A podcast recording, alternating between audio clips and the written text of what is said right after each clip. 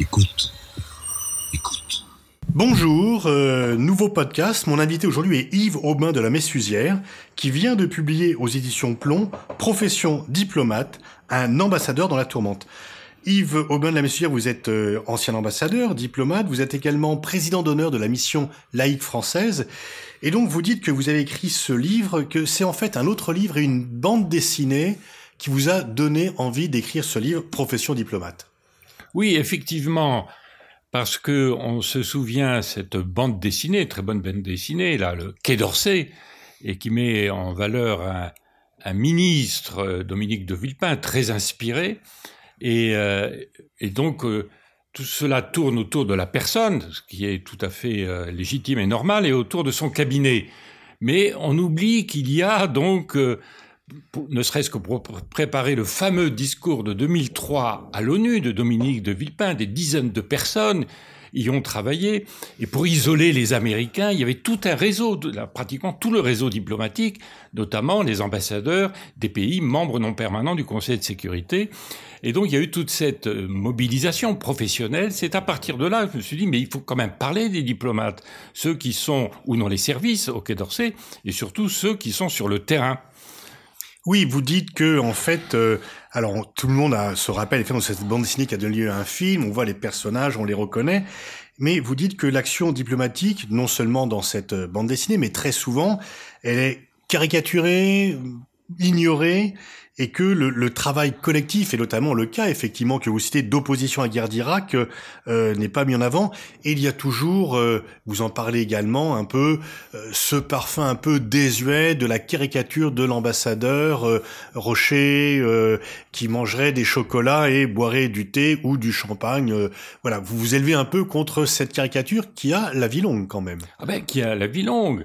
Et même, un excellent ministre des Affaires étrangères du nom de Laurent Fabius, quand il a pris ses fonctions, il a annoncé qu'il connaissait pas très très bien le Quai d'Orsay, et puis il a lancé ce thème de la diplomatie économique. Bon, très bien. Les diplomates, et même au XVIIIe siècle, les diplomates, les consuls, notamment au Levant, ne faisaient que du commerce, la diplomatie économique. On a toujours fait de la diplomatie économique. Mais c'était légitime qu'ils mettent l'accent davantage sur la diplomatie économique. Et s'adressant aux ambassadeurs, il leur a dit, ben, je vous engage à vous occuper davantage, non pas toujours de la grande politique, mais des affaires concrètes et économiques. Sans ça, vous finirez par ressembler à un personnage dans la recherche du temps perdu de Proust, c'est le marquis de Norpois. Et on voit bien la description qu'en fait, euh, euh, qu'en fait l'auteur. Et euh, alors ces préjugés, effectivement, la vie, on la vie longue, la vie dure. Hein. Moi, je l'ai observé, ben, notamment quand euh, j'étais dans un poste plus classique, ambassadeur à Rome, où les gens se disaient mais à quoi sert un diplomate?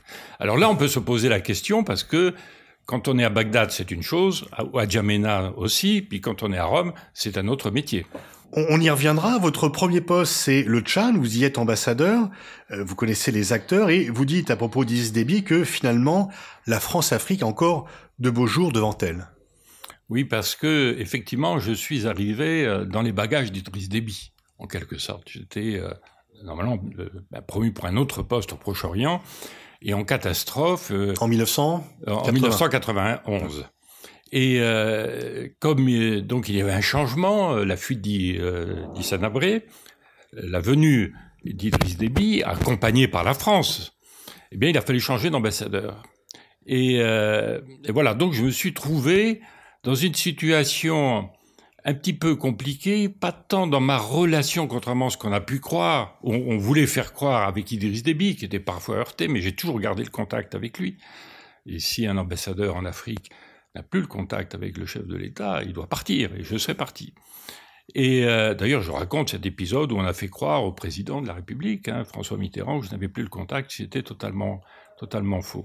Et donc, moi, j'ai vu euh, cette France-Afrique que j'ignorais, parce que je n'ai eu des postes qu'au Proche-Orient ou au Maghreb, un petit peu en marge quand même, parce que, bon, il n'y avait pas, comme au Gabon, il n'y avait, comme dans le Cameroun, des enjeux financiers, commerciaux considérables. Mais par l'odeur du pétrole attiré, j'ai vu des réseaux se présenter.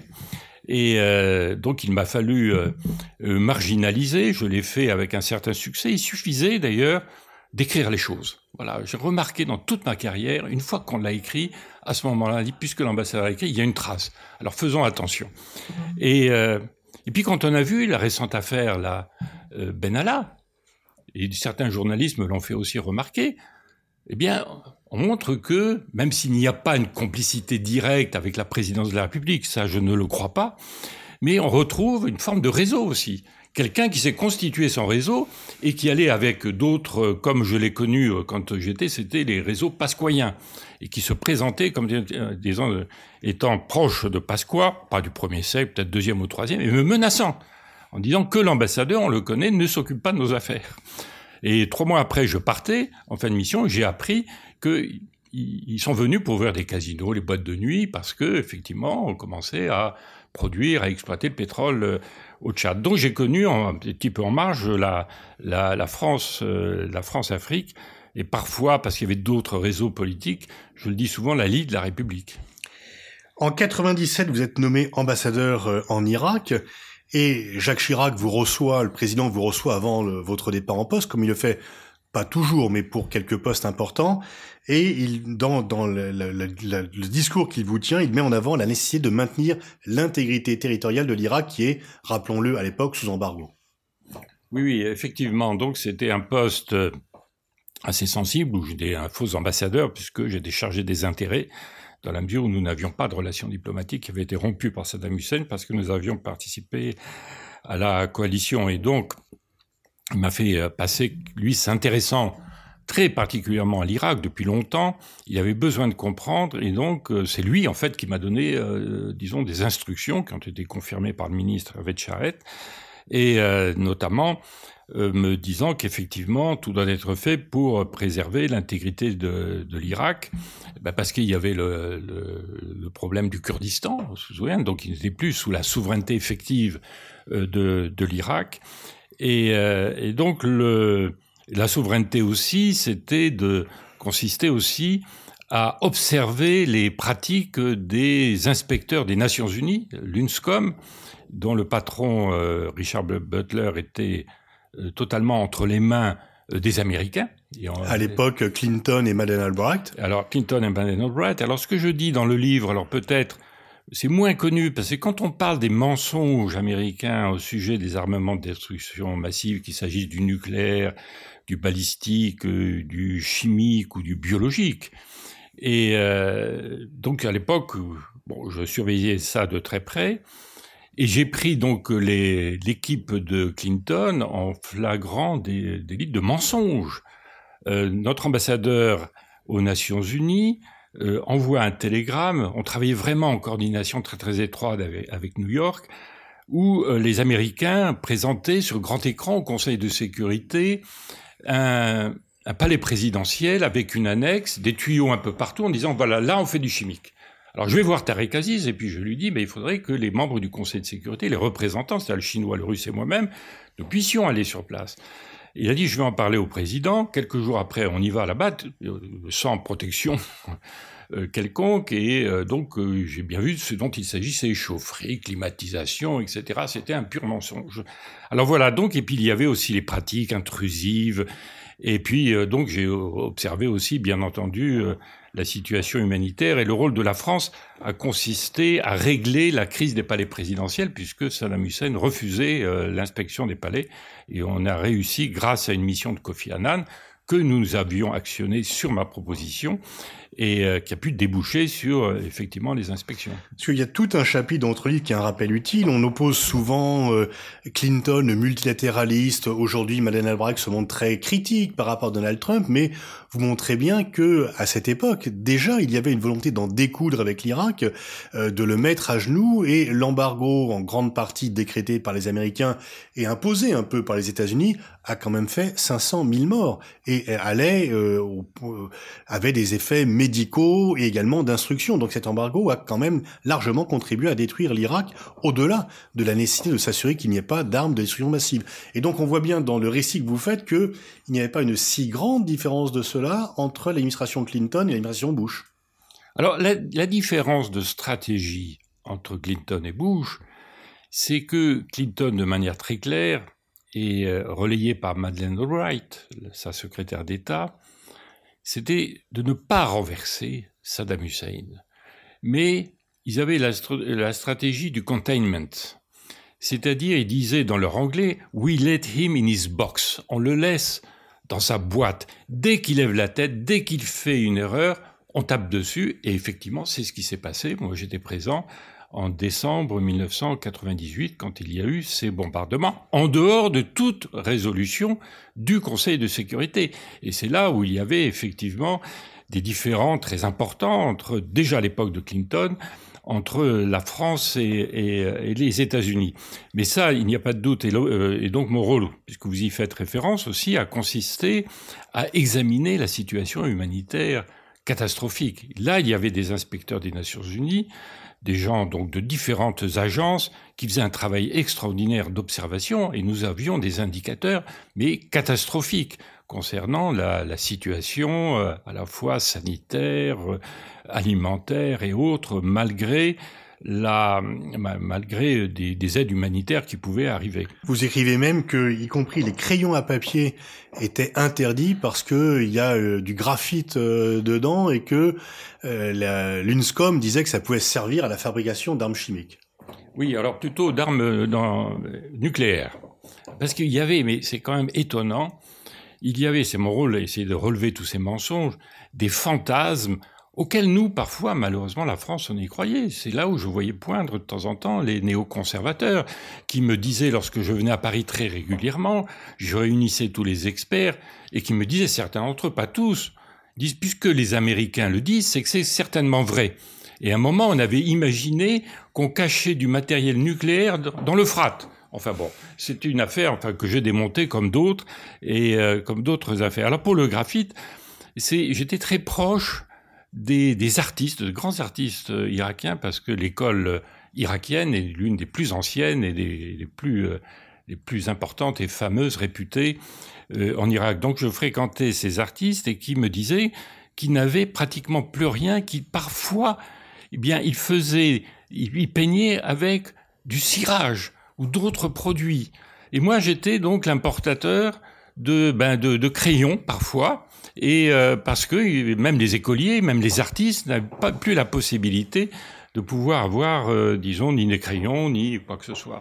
Et vous, vous dites que en fait les sanctions et donc cet embargo très très sévère euh, n'avait pas n'a pas eu pour effet d'affaiblir Saddam Hussein, mais d'affaiblir l'Irak et au contraire de renforcer le contrôle de ce régime brutal et que vous décrivez très bien, de renforcer le contrôle du régime sur la population.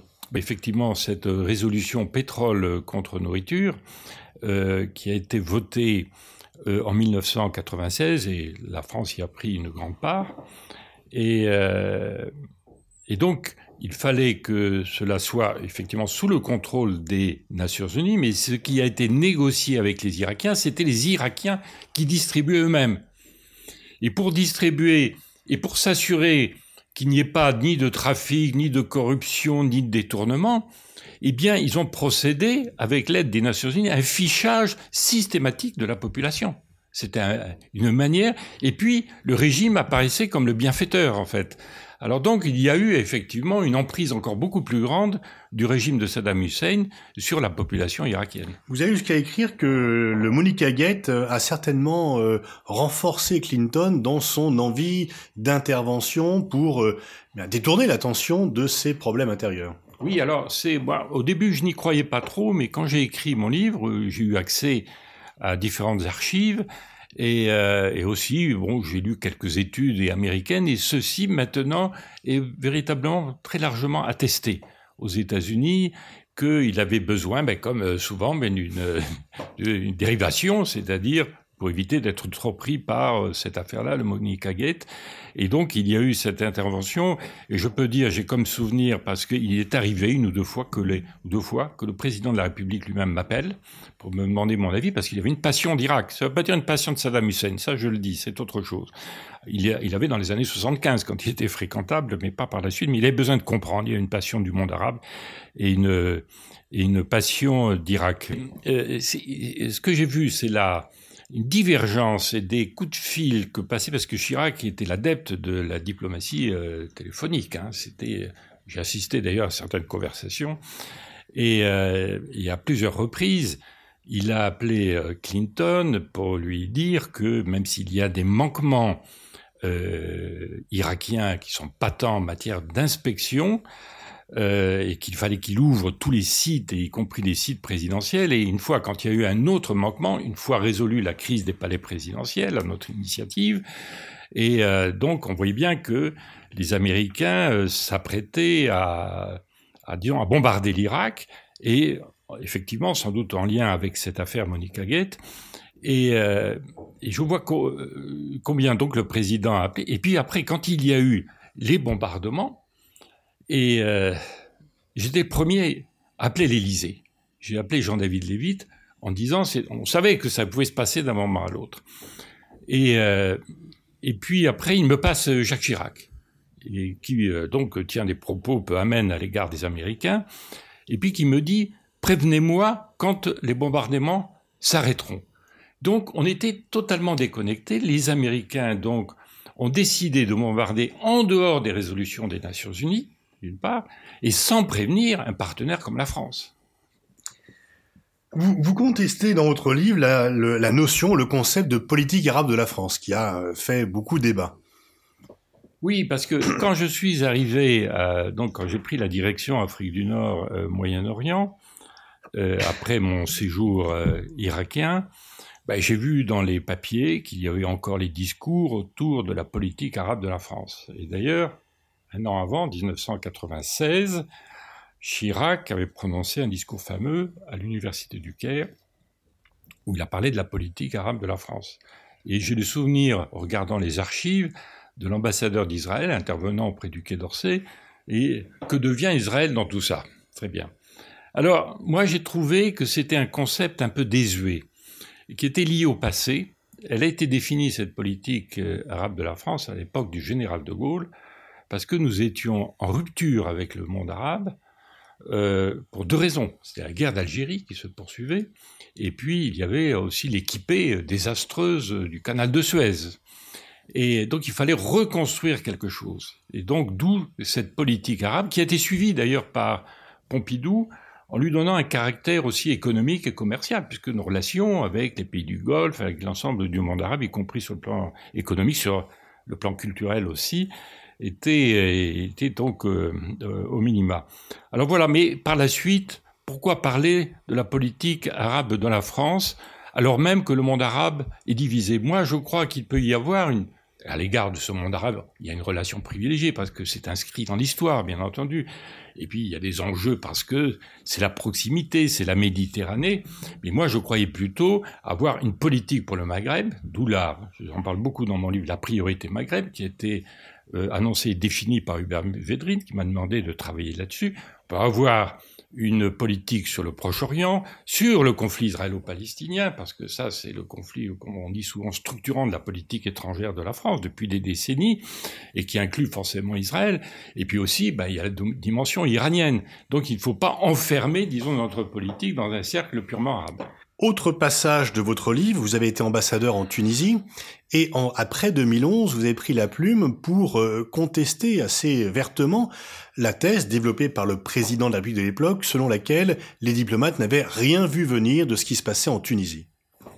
Oui, alors effectivement, quand j'ai pris connaissance de ces déclarations du président Sarkozy, euh, relayées fortement par son conseiller spécial Henri Guénaud, moi qui n'avais pas vocation à écrire dans la presse ou à écrire des livres, j'ai fait donc une première tribune dans Libération pour dire l'Élysée était informé. Et puis j'ai écrit par la suite un livre euh, Mes années Ben Ali, publié en Tunisie, et j'ai eu l'autorisation de publier les télégrammes euh, que nous avions rédigés avec Jean-Pierre Filiu, qui était mon adjoint, où on faisait d'un peu de prospective, c'est le, cœur du métier du diplomate. Pour, euh, en 2004, nous écrivions euh, un long télégramme à Tunisie en 2010. Alors on n'a pas vu le scénario tel qu'il s'est développé, bien entendu, mais on a vu que dans les années 2010, ce serait extrêmement difficile pour Ben Ali de se maintenir au pouvoir, et on écrivait de manière très claire que l'alternance, au moins dans un premier temps, elle serait islamiste parce que Nahda était là dans tous les esprits, dans la, elle était, il y avait l'exil extérieur et puis il y avait l'exil intérieur. Et euh, voilà donc nous avions vu, comme d'autres diplomates, je ne dis pas tous, on n'est pas parfait là, bien entendu, mais le travail diplomatique, c'est la réflexion, c'est la prospective. Et euh, donc beaucoup ont vu, d'ailleurs aussi notre ambassade, notre ambassadeur au Caire aussi, euh, que Moubarak était évidemment en grande difficulté pour toutes sortes de raisons. Voilà. Alors il y a aussi de longs passages sur euh, l'opposition que vous mettez en avant au sein du Quai d'Orsay parmi le corps diplomatique de deux lignes politiques différentes, les néoconservateurs d'un côté et les gaulo-mitterrandistes de l'autre. Vous dites, vous écrivez que vous avez vu la montée en puissance des néoconservateurs, donc qui venaient un peu s'opposer à la ligne politique traditionnelle de De Gaulle et de Mitterrand. Oui, effectivement, j'ai pu euh, les observer quand j'étais directeur Afrique du Nord, Moyen-Orient. Alors nous, nous étions dans la ligne classique, gaulo-mitterrandienne, et euh, contrairement à ce qu'on a pu dire aussi, heureusement j'ai été défendu par Elie Barnaby, l'ancien ambassadeur d'Israël, on était tous euh, des pro-arabes, anti-israéliens, anti-sionistes, et parfois on nous qualifiait carrément d'antisémites, ce qui était, ce qui était scandaleux. Euh, et parfois, rarement, mais parfois à l'intérieur de la maison. Alors moi, j'ai vu émerger ces néoconservateurs, c'est sur le conflit israélo-palestinien, puisque c'était l'un de mes dossiers qui nous mobilisait euh, considérablement et qui euh, suivait plutôt, euh, disons, la ligne, disons, américaine, hein, très pro, pro-israélienne. Il fallait pas trop critiquer Israël. Et voilà, donc, un moment où on était en désaccord total, c'est quand il s'est agi euh, d'inscrire le Hamas et le Hezbollah comme organisation terroriste, parce que nous étions soumis à des pressions, et moi-même personnellement, considérables des Américains. Alors, nous expliquions à l'époque, le Hezbollah était élu démocratiquement, faisait partie du paysage, c'était une formation euh, sociale, à la fois politique, et effectivement avec des éléments qui parfois on peut qualifier euh, de terroristes, et d'ailleurs nous en avons été victimes, et pareil pour le Hamas, mais ça c'était avant l'élection démocratique. Du mouvement euh, palestinien, là, islamiste, et on pensait que c'était mieux de pouvoir garder un dialogue. Et d'ailleurs, c'est après mon départ, et euh, c'est lié peut-être, non pas à mon départ, donc on a inscrit le Hamas comme organisation terroriste sous la pression des Américains. C'était la volonté probablement de Jacques Chirac de donner une sorte de compensation aux Américains après, disons, ce différent très grave et très sérieux entre euh, Paris et Washington autour de la guerre d'Irak et de l'intervention irakienne. Donc là, il y a eu un changement de politique et l'influence des, néoconservateurs ou des occidentalistes, comme on les a appelés, a été assez forte. Et puis, il y a eu progressivement une montée en puissance. Pour terminer, et vous n'en parlez pas tout à fait dans votre livre, vous êtes proche de Jacques Chirac, qui vous a confié de nombreuses missions très sensibles. Comment expliquez-vous le revirement de Jacques Chirac, très euh, opposé à la guerre d'Irak, et ensuite, finalement, non seulement sur le dossier que vous voulez d'évoquer, mais sur d'autres dossiers, rentrant un peu dans le rang, parce que finalement, le tournant euh, euh, pro-américain ou un peu proche des néoconservateurs n'a pas été pris par Nicolas Sarkozy en 2007, mais était déjà un petit peu avant. Comment vous expliquez que Jacques Chirac a pu s'opposer si fortement à la guerre d'Irak et aux Américains en 2003 pour finalement plus adhérer à leur programme stratégique à partir de 2004. Oui, enfin, ça, j'ai pas tellement beaucoup, euh, parce que moi j'étais en poste, euh, donc à l'époque en Tunisie, disons, beaucoup d'éléments d'analyse ou d'information euh, bon, sur le Hezbollah et le Hamas, ça, c'était pas tant, et c'est allé bien au-delà. Bon, ben, c'est une évolution, parce qu'on voit aussi les évolutions contraires. Hein, donc, par exemple, euh, Nicolas Sarkozy, euh, qui apparaissait pro-américain, pro-israélien, en est revenu. Il y a eu aussi François Hollande. Je pense, est-ce que c'est véritablement un changement de cap total? Je ne le crois pas. C'est-à-dire que globalement, l'une des continuités de notre diplomatie, c'est qu'elle était euh, quand même indépendante, même s'il y a des rapprochements, donc on peut critiquer pour toutes sortes de raisons, pour des raisons d'opportunité, de contexte régional ou international, mais la ligne, disons, gaulo-mitterrandienne, même chez des gens comme euh, Sarkozy, finalement sur le dossier palestinien, bon, j'arrive, moi qui ne suis pas un sarkozyste à le défendre, quand il a été le premier euh, chef d'État à disons, a favorisé l'adhésion de, l'autorité palestinienne aux Nations Unies, et quand, dans une déclaration européenne sous présidence suédois que nous avions favorisée, il a été le premier à dire Jérusalem, capitale de deux États. Et on a vu après François Hollande, parce que j'étais présent dans la délégation lorsqu'il est allé en Israël et en Palestine, hésiter en disant je ne vais pas reprendre le même langage. Alors là, j'étais très vigilant auprès de son équipe en disant attention, parce que moi, je vous ressors la déclaration de Nicolas Sarkozy à la Knesset. Alors finalement, il est revenu, et puis il est revenu aussi de sa relation comme Sarkozy avec Netanyahou, parce que euh, Netanyahou a trompé euh, Nicolas Sarkozy comme il a trompé aussi François Hollande. Voilà. Alors bon, on peut s'interroger maintenant sur la, la, la prise de position actuelle du président de la République, mais je pense que lui, et d'ailleurs il l'a déclaré, je le pense sincère de ce côté-là, il est plutôt sur ces dossiers euh, importants sur la ligne gaulo-mitterrandienne, globalement. Merci Yves Aubin de la Messusière. Je renvoie à la lecture de votre livre Profession diplomate paru chez Plomb. Je laisse au lecteur découvrir euh, les demandes spéciales qui vous étaient adressées lorsque vous étiez ambassadeur à Rome, où le palais Farnèse euh, avait suscité beaucoup de convoitises plus ou moins discutables, auxquelles vous êtes opposé avec force et dignité, et également votre jugement sur les bons et les mauvais ministres des Affaires étrangères qui émaillent également votre parcours.